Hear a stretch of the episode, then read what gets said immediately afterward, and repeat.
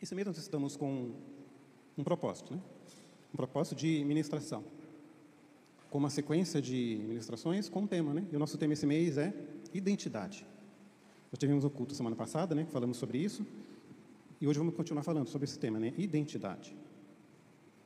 E o tema da nossa ministração hoje é marcas da identidade. E o que é identidade? Né? Muitos irmãos não estavam aqui semana passada. Vamos dar uma relembrada, né? O que é identidade?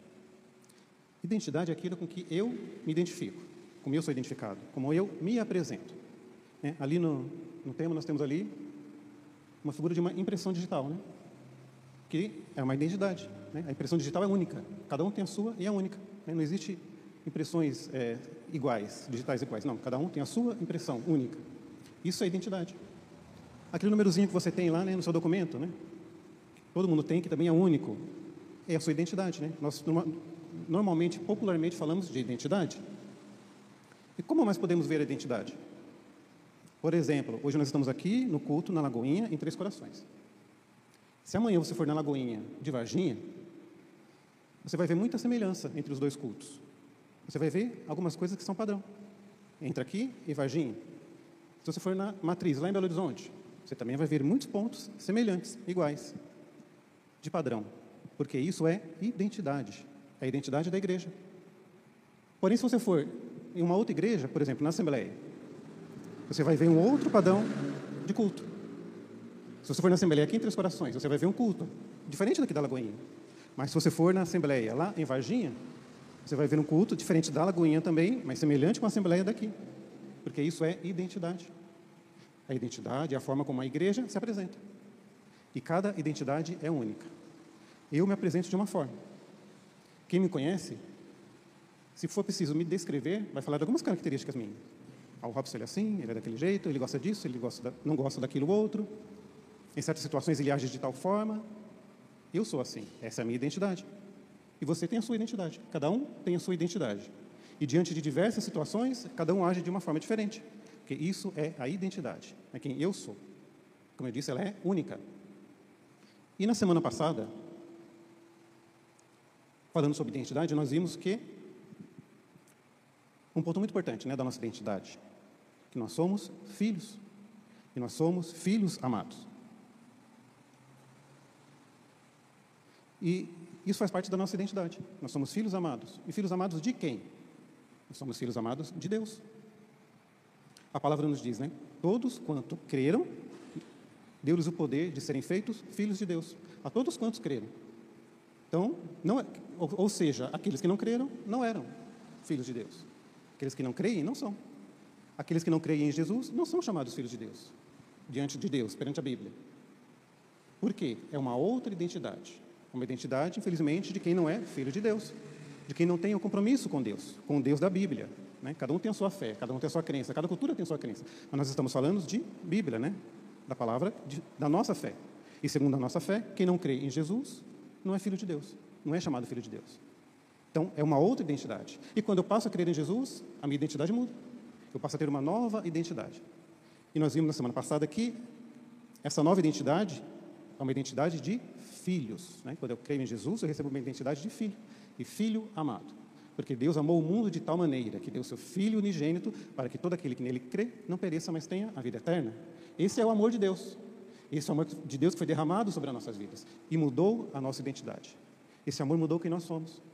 Como eu disse, identidade é como nós nos apresentamos. E a partir do momento que nós cremos em Jesus e recebemos essa nova identidade, nós nos apresentamos de uma forma diferente. Amém? Porém, como, como filhos né, amados de Deus, como filhos com uma nova identidade, nós temos também responsabilidades. Agora, como filho, você tem um nome. Antes você estava só, era só você. Agora você é filho. Você é filho de alguém, você é filho de um pai. Então você tem uma nova identidade ligada a esse pai. Portanto, você tem o nome a zelar. Você tem uma identidade nova a zelar, a cuidar, que está ligada ao pai. Agora, você tem uma referência. Quando olham para você, quando alguém te vê, quando alguém vê o seu comportamento, as suas ações, eles veem uma nova identidade, que está ligada a quem?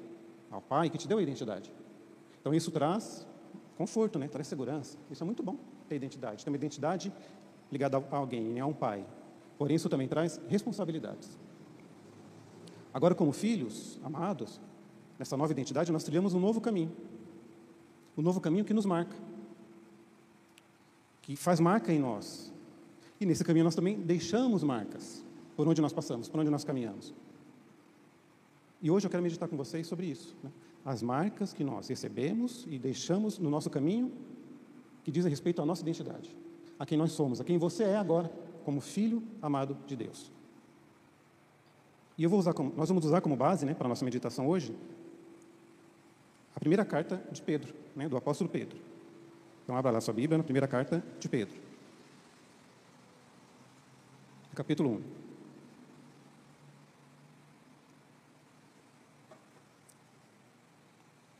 A primeira carta de Pedro é uma carta de exortação, de instrução à igreja daquela época.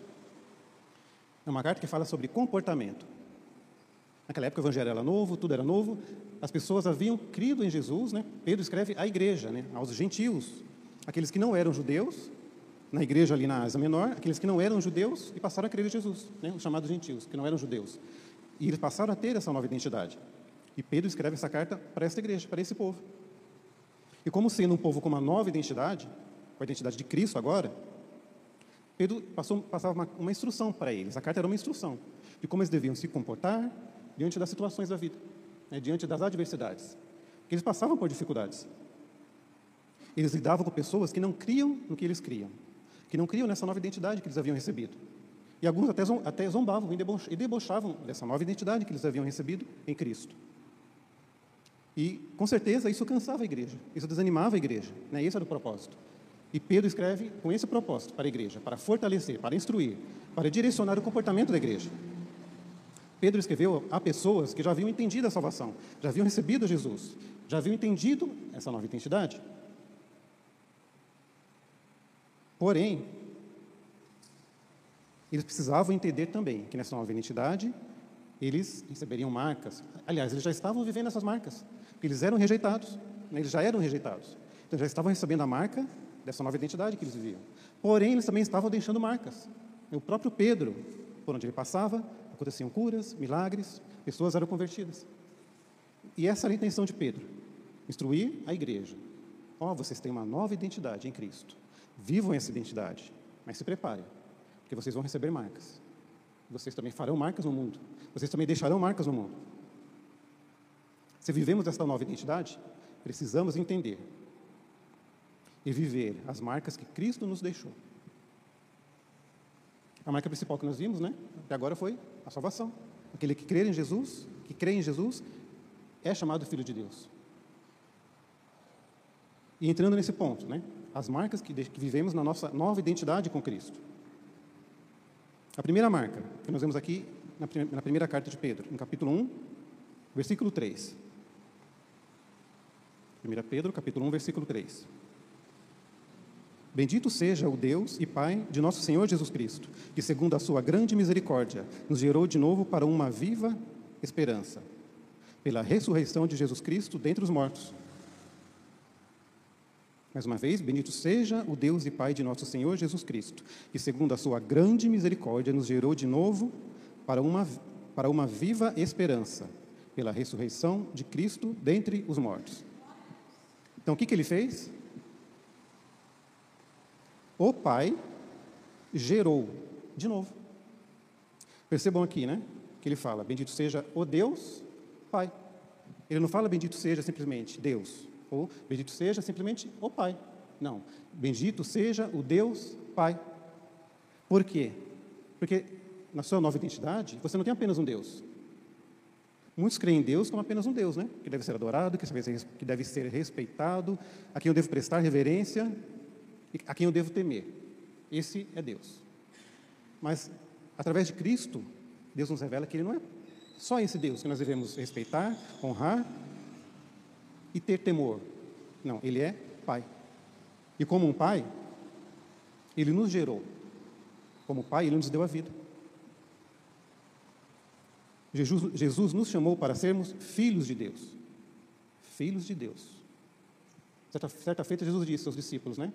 Não quero que vocês me vejam apenas como sendo servos, meus servos. Não, quero que vocês me vejam como amigo. Um amigo de vocês. Porque um servo não sabe o que o seu senhor faz, mas um amigo sabe. E Deus quer isso, que nós sejamos filhos, que nós sejamos intimidade com Ele.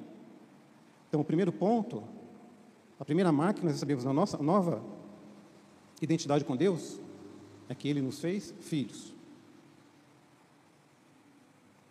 Jesus nos chamou para sermos filhos de Deus. E Deus é um Pai. E eu quero chamar a atenção para algo aqui. Deus é um Pai perfeito. Por isso que aqui ele destaca, né? Deus e Pai. Porque Deus é perfeito, né? não, há, não há dúvida disso. Né? Quem crê em Deus sabe que Ele é perfeito. Por isso que Ele é Deus. Que Ele não é como nós. E por que ele destaca que Ele é Pai? Porque Ele é um Pai perfeito. Então, imagina, você tem um Pai em quem você pode confiar, com quem você pode ter intimidade, que te criou, que te instrui, e que além de ser Pai, Ele é Deus. Ele é perfeito. Talvez o seu pai não tenha sido um pai perfeito. Com certeza não foi, né? E qual é a sua referência de pai? Qual é a nossa expectativa com relação ao Deus Pai? Talvez a nossa expectativa com relação a Deus seja do nosso Pai natural. Deus é o Pai perfeito e Ele deve ser a nossa referência. Não deixe que as experiências negativas da sua vida, que você teve na sua vida natural, afetem a sua expectativa espiritual com relação a Deus Pai. Deus é o Pai, como nós vemos aqui, que forma, e é o Pai que cuida. Lá em Isaías, no capítulo 64, abra, abra lá rapidinho, Isaías 64, versículo 8.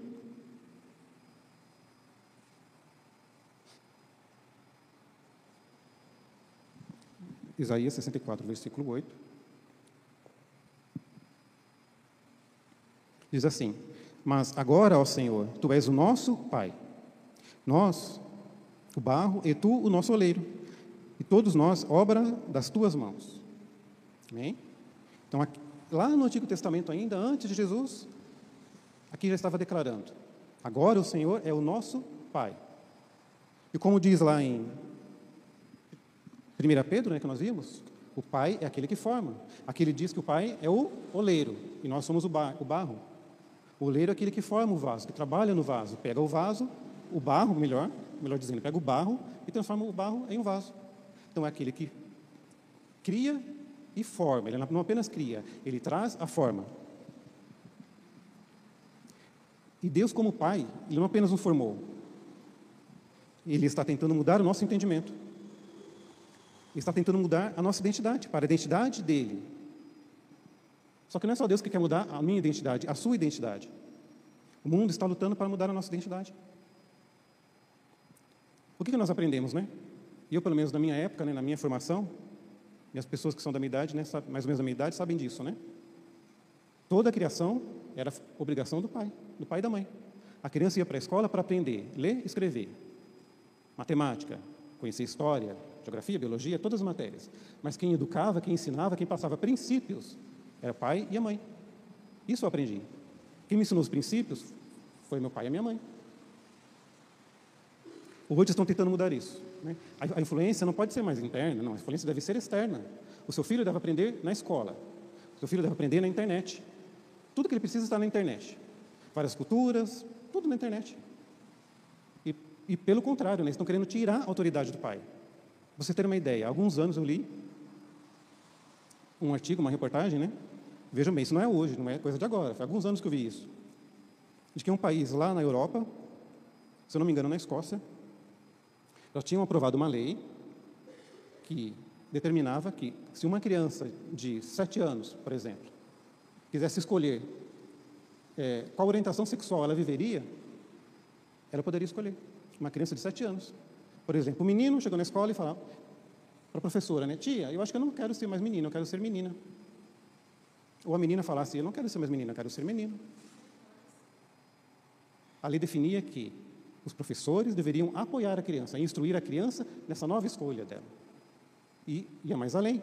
Os pais não poderiam interferir de forma contrária à vontade da criança, pois poderiam ser presos. Isso eu vi, irmãos, é verdade, é um artigo, né? Não foi uma história que me contaram. Eu li um artigo de uma, uma revista séria que trazia isso, essa informação. Então, essa é a cultura que o mundo está colocando no nosso meio, está tentando colocar em nós. O pai não instrui mais. O pai não, não deve mais instruir. Quem deve instruir são as influências externas. Escola, Estado, ou, outras influências. Mas não é isso que Deus quer para mim e para você, para nossas vidas. Deus é o Pai. Como eu disse, o Pai que é Deus, que é perfeito. Então nele você pode confiar. Tudo que ele te passar, tudo que ele te ensinar, tudo que ele te instruir, você pode aprender com segurança. Você pode guardar. Não só pode como deve. E como eu disse, não deixe que as experiências negativas que você teve influenciem o modo como você vê o Deus Pai. O Deus Pai, ele está pronto para suprir todas as suas necessidades. E creia em milagres. Quero rapidamente aqui contar um testemunho, né? Já que Deus, já que Deus me deu a oportunidade de falar, né? então vou falar. Falando de pai, eu tive pouquíssima referência de pai, né? de pai natural, né? biológico. Meu pai e mamãe se separaram quando eu ainda era criança, meu pai foi embora, então eu não tive referência de pai.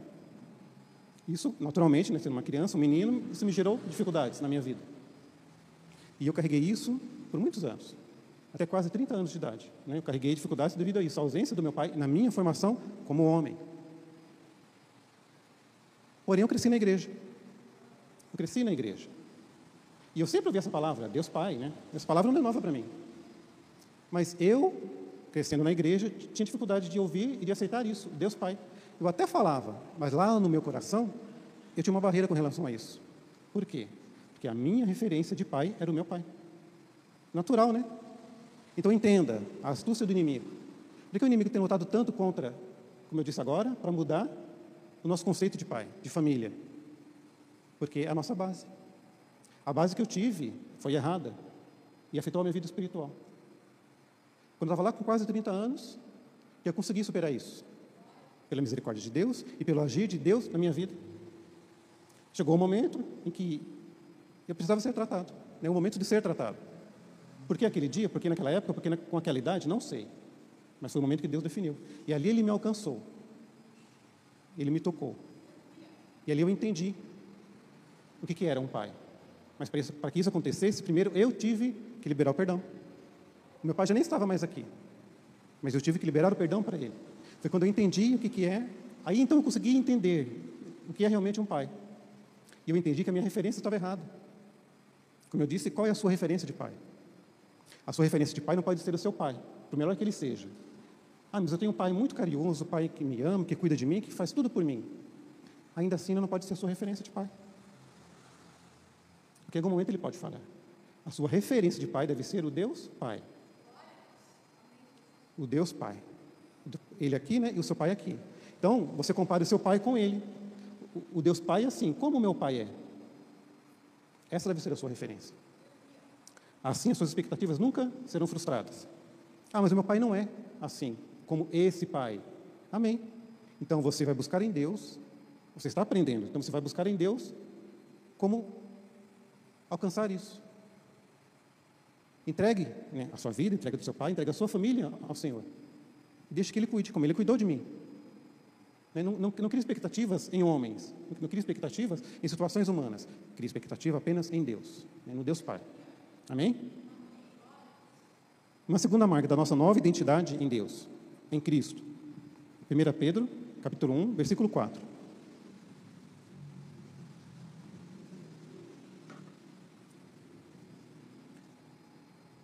Para uma herança incorruptível, incontaminável, e que se não pode murchar, guardada nos céus para vós, que mediante a fé estáis guardados na virtude de Deus, para a salvação, já prestes para se revelar no último tempo, em que vós grandemente vos alegrais, ainda que agora importa, sendo necessário que estejais por um pouco contristado com várias tentações, para que a prova da vossa fé, muito mais preciosa do que o ouro que perece e é provado pelo fogo, se ache em louvor e honra e glória na revelação de Cristo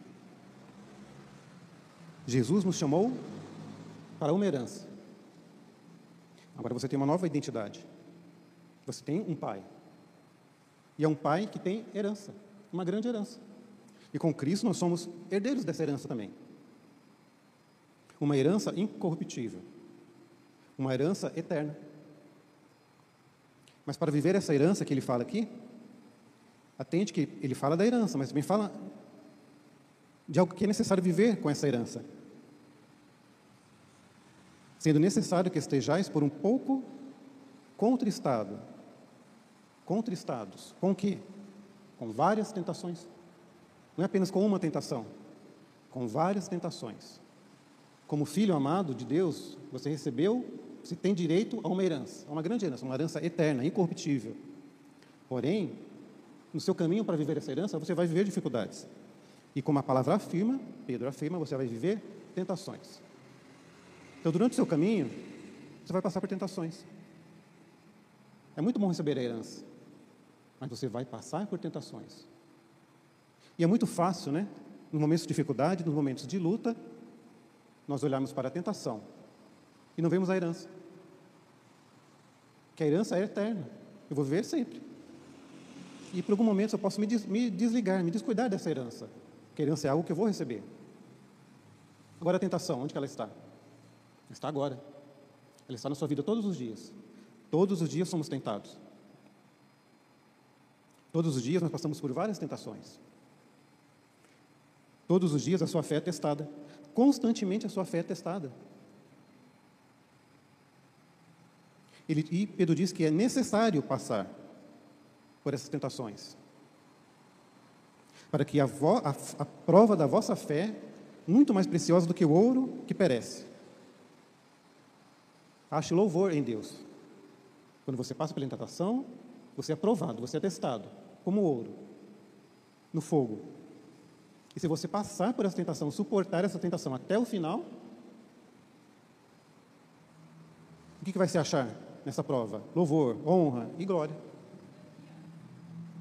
Mas para isso você precisa estar com quem? Com Deus. Você precisa estar vivendo essa nova identidade.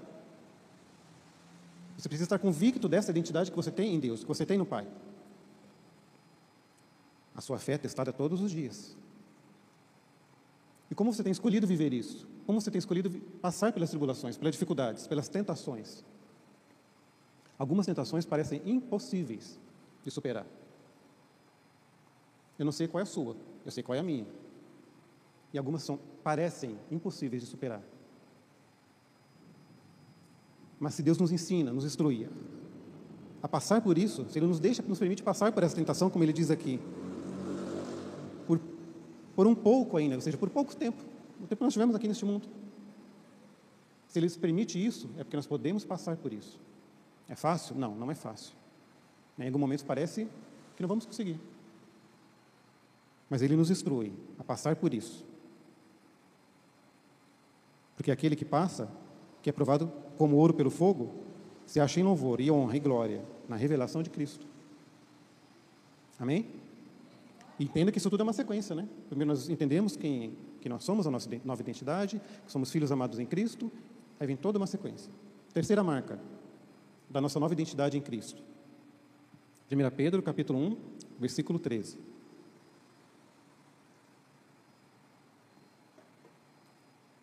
Versículo 3 nos diz, um pouquinho adiante, né? Portanto, cingindo os lombos do vosso entendimento, sede sóbrios e esperai inteiramente na graça que vos ofereceu na revelação de Jesus, de Jesus Cristo.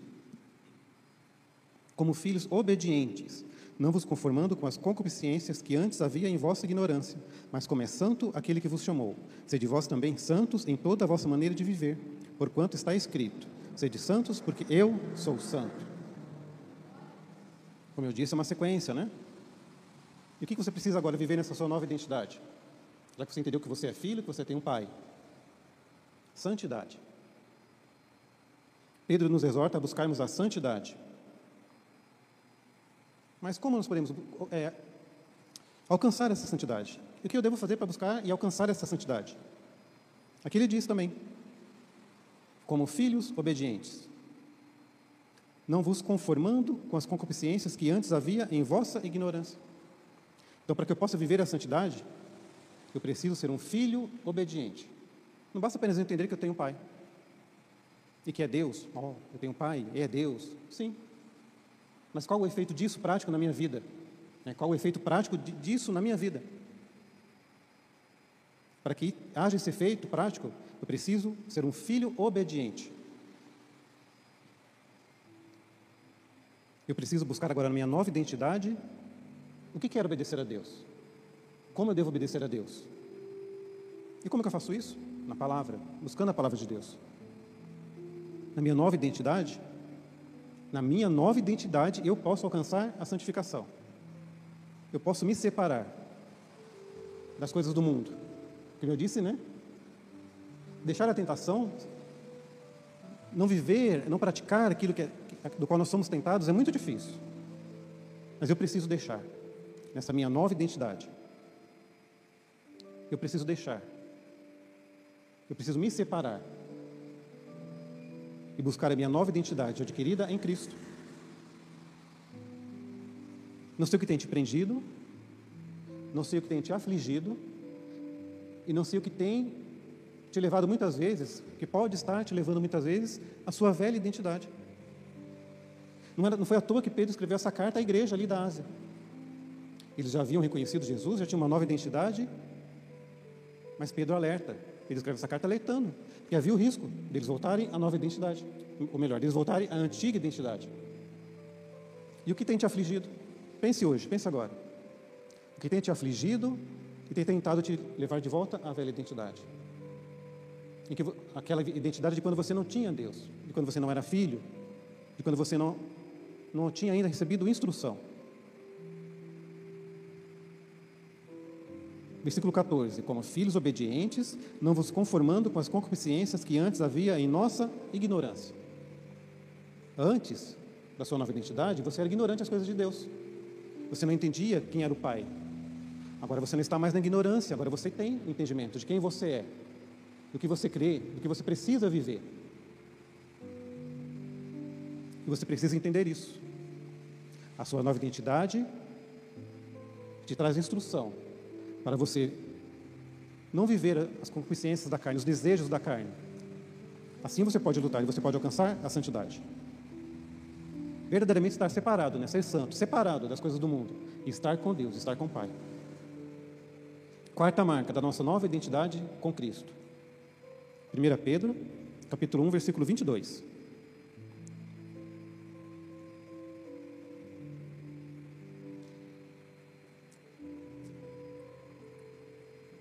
Purificando a vossa alma na obediência à verdade, pelo amor fraternal, não fingido. Amai-vos ardentemente uns aos outros com um coração puro, sendo de novo gerados não de semente corruptível, mas da incorruptível, pela palavra de Deus, viva e que permanece para sempre. Porque toda a carne é como erva, e toda a glória do homem como a flor da erva. Secou-se a erva e caiu a flor. Mas a palavra do Senhor permanece para sempre. E esta é a palavra que entre vós foi evangelizada. A quarta marca da sua nova identidade com Cristo é o amor. voltando, é, voltando mais uma vez ao assunto, sequência, né? Você entendeu que você é filho, você entendeu que agora você tem um pai, você tem uma nova identidade. E você pode alcançar a santificação. Mas para que você vai alcançar a santificação? Para que você vai se separar, né? Como eu disse, santo é ser separado. E você vai se separar do mundo para quê? Qual a consequência prática disso? Apenas para viver uma teoria, né? Eu me separei, agora eu não estou mais no mundo. Agora eu vou me consagrar a Deus, eu não quero mais saber das pessoas. Eu vou me isolar, eu vou para a roça e vou ficar lá. Porque agora eu sou separado do mundo, agora eu sou santo. Para que essa santificação? Jesus era santo, ele não teve pecado. Ele se fez, como, se fez homem como nós. E para quê? Para simplesmente mostrar ao mundo que ele era santo? Não, porque ele queria trazer um resultado a ação dele trouxe um resultado prático. Nós estamos aqui, nós estamos ouvindo a palavra. Nós temos consciência hoje que nós temos um Pai, Deus, eterno, perfeito. Por quê? Porque a santificação de Jesus trouxe um resultado prático. E se você aprendeu que agora você, você pode se santificar, sendo filho do Pai perfeito, para que você vai se santificar? A santificação traz um resultado prático. Não tem como dizer que busco a santificação se não marco as pessoas com o amor de Deus. Se o amor de Deus não está em mim. Se eu não vivo, eu não compartilho o amor de Deus. Não adianta se separar do mundo para não pecar. mas sim preciso marcar o mundo com o amor de Deus. Versículo 22.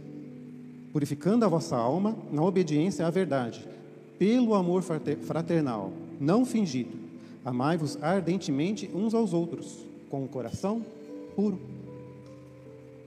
Jesus disse aos discípulos: Como que o mundo vai saber que vocês são meus discípulos? Se vocês os amarem uns aos outros. Assim o mundo vai reconhecer que vocês são meus discípulos. Então, busca a santificação. Você já entendeu que você tem um pai, então você tem condições de se santificar, de se separar do mundo. O seu pai está com você. Você pode confiar nele. Mas para que isso? Para que o amor, para que o mundo conheça o amor de Deus através da sua vida, através das suas ações. Quinta marca do, do, da nossa nova identidade em Cristo. 1 Pedro, capítulo 2, versículo 1.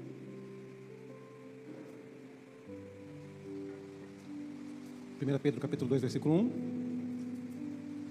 Deixando, pois, toda a malícia e todo engano e fingimentos e invejas e todas as murmurações, desejai afetuosamente, como meninos novamente nascidos, o leite racional, não falsificado, para que, por ele, vá descrescendo. Quinta marca da minha nova identidade com Cristo, crescimento. Crescimento. Você se santificou, você praticou o amor de Deus. E para que isso? Para que você tenha crescimento. A nova vida com o Pai traz crescimento. Não tem como viver a nova identidade dada por Cristo e não crescer, e não desenvolver. As pessoas olham para você quando você tem essa nova identidade e veem, você mudou. As suas atitudes não são mais as mesmas. Hoje você passa por uma dificuldade. E se você tem consciência de que você tem esse Pai eterno, você vai enfrentar essa dificuldade e você vai superar em Deus. Amanhã, se, se essa mesma dificuldade vir até você, você não vai enfrentar da mesma forma, porque você já cresceu, você já desenvolveu, você já criou uma experiência em Cristo, com o Pai. Então, você precisa crescer. Se você tem uma nova identidade, você precisa crescer. O versículo 2 nos fala do genuíno leite espiritual. Na versão que eu li, né, diz o leite racional, não falsificado. E tem outras versões que diz genuíno leite espiritual. Se é o genuíno, porque é o falso.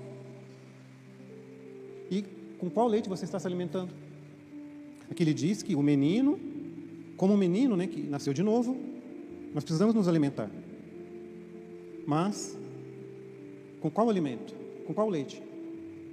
Com que você tem alimentado a sua vida? Com que você tem alimentado a sua alma? Você tem buscado o alimento genuíno? A palavra genuína? Ou você tem buscado a palavra em qualquer lugar? Sempre falo aqui no Legacy, né? Nós temos a internet aí, né? O celular lá. Eu posso buscar a palavra em qualquer lugar. Na cidade, no Brasil e no mundo. Mas cuidado com o que você se alimenta, onde você se alimenta. E pior ainda, né? Podemos estar nos alimentando de algo que não é a palavra de Deus.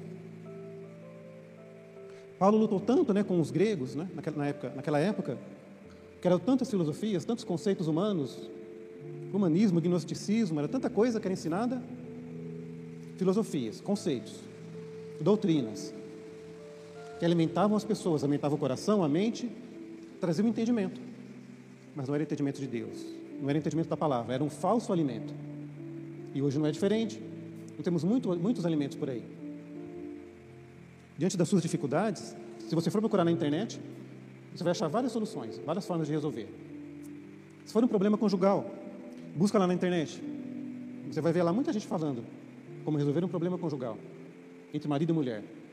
Se for um problema entre relacionamento de namorados, você também vai achar lá muita gente falando muita coisa, muitos conselhos. Um problema na sua vida profissional, lá também você vai achar muitos conselhos. Para tudo na sua vida, em qualquer área da sua vida, você vai achar instruções, você vai achar alimentos, você vai, você vai achar conceitos. Mas fica a pergunta: são o verdadeiro alimento para a sua alma? Pedro nos instrui, instruiu a igreja: busque o verdadeiro alimento, o genuíno leite espiritual. Amém?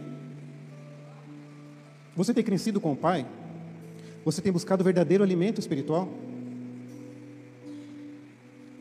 Já que você entende que você é um filho amado, busca o alimento verdadeiro, dado pelo Pai. Sexta e última marca da nossa nova identidade com Cristo. 1 Pedro, capítulo 2, versículo 9.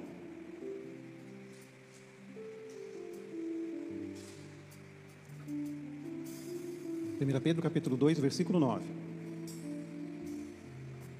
Mas vós sois a geração eleita, o sacerdócio real, a nação santa, o povo adquirido, para que anuncieis as virtudes daquele que vos chamou das trevas para a sua maravilhosa luz. Amém? Se você tem a nova identidade do Pai, você precisa entender, como eu disse no início, né? Agora você tem um nome, agora você tem um Pai, você tem uma referência. E você tem uma nova posição no mundo no mundo natural e no mundo espiritual. E nós que somos espirituais, que temos entendimento da palavra, nós entendemos que a nossa posição espiritual influencia diretamente a nossa posição natural.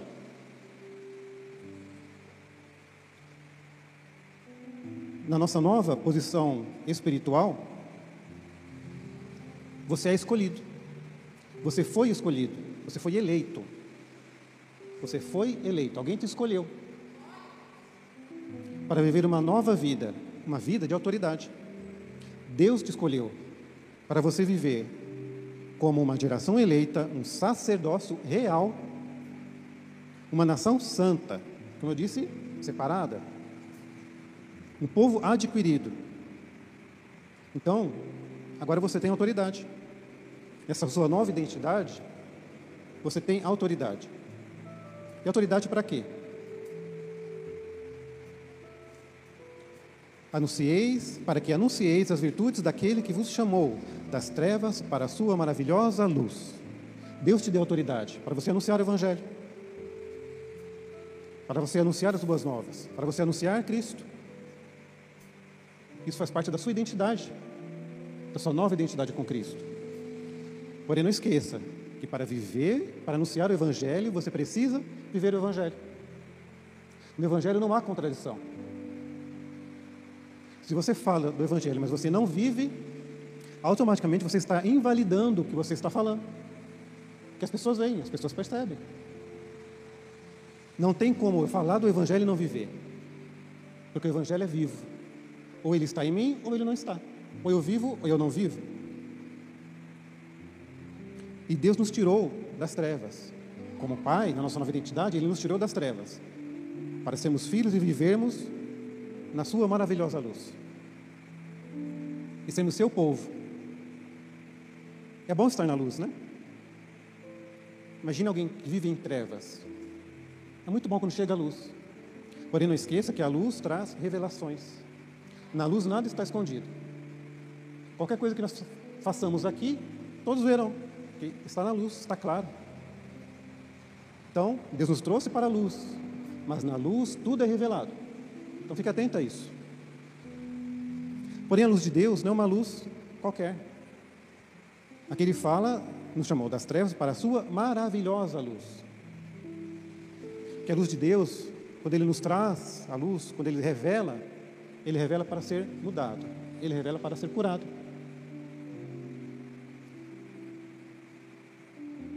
Não importa o que você fez, não importa o que aconteceu, não importa o que você esteja fazendo, Deus traz a luz. Ele quer trazer a luz.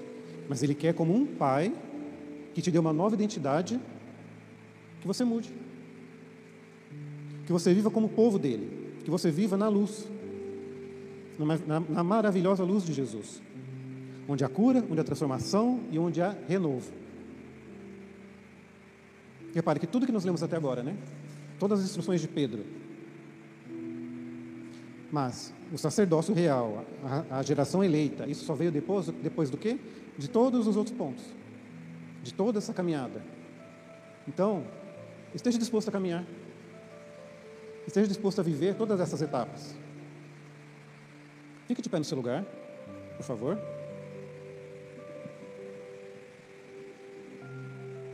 O Pai quer te dar uma nova identidade. Ele quer que você viva essa nova identidade. Escolha hoje viver essa identidade. Escolha hoje viver as marcas de Deus, do Pai em você. Ele quer te marcar. Assim como ele marcou a vida dos apóstolos, assim como ele marcou a vida de Paulo, que encontrou com Jesus e nunca mais foi o mesmo. Assim como ele marcou a vida de Pedro, que escreveu essa carta. E de tantas outras pessoas. Na Bíblia, ele quer marcar também a sua vida. Ele quer deixar marcas em você. Ele quer que você também marque as pessoas. Ele quer que por onde você andar, você viva essas marcas sua nova identidade com Cristo. E Deus te trouxe hoje aqui, não foi apenas para mais um culto. Ele te trouxe hoje aqui porque Ele quer te marcar nessa nova identidade. Quando você sair daqui, Ele não quer que você viva do mesmo modo. Assim como Ele instruiu essa igreja na Ásia, Ele está instruindo hoje a viver essa nova identidade com Cristo. Amém? Te convido a fechar os seus olhos. Nós vamos louvar o Senhor com mais um louvor. E nesse louvor agora, eu peço que seja, que seja uma oração. Uma oração sua para com Deus. Entregue esse louvor como uma oração a Deus. E diga a Ele que você quer viver essa nova identidade de filho amado você quer viver as marcas dessa nova identidade? O que te impede de viver essa identidade? Você sabe, e Deus sabe também. E se há algo que impede, Ele quer tirar de você nesta noite, para que você viva plenamente essa nova identidade. Então, louve ao Senhor, adore.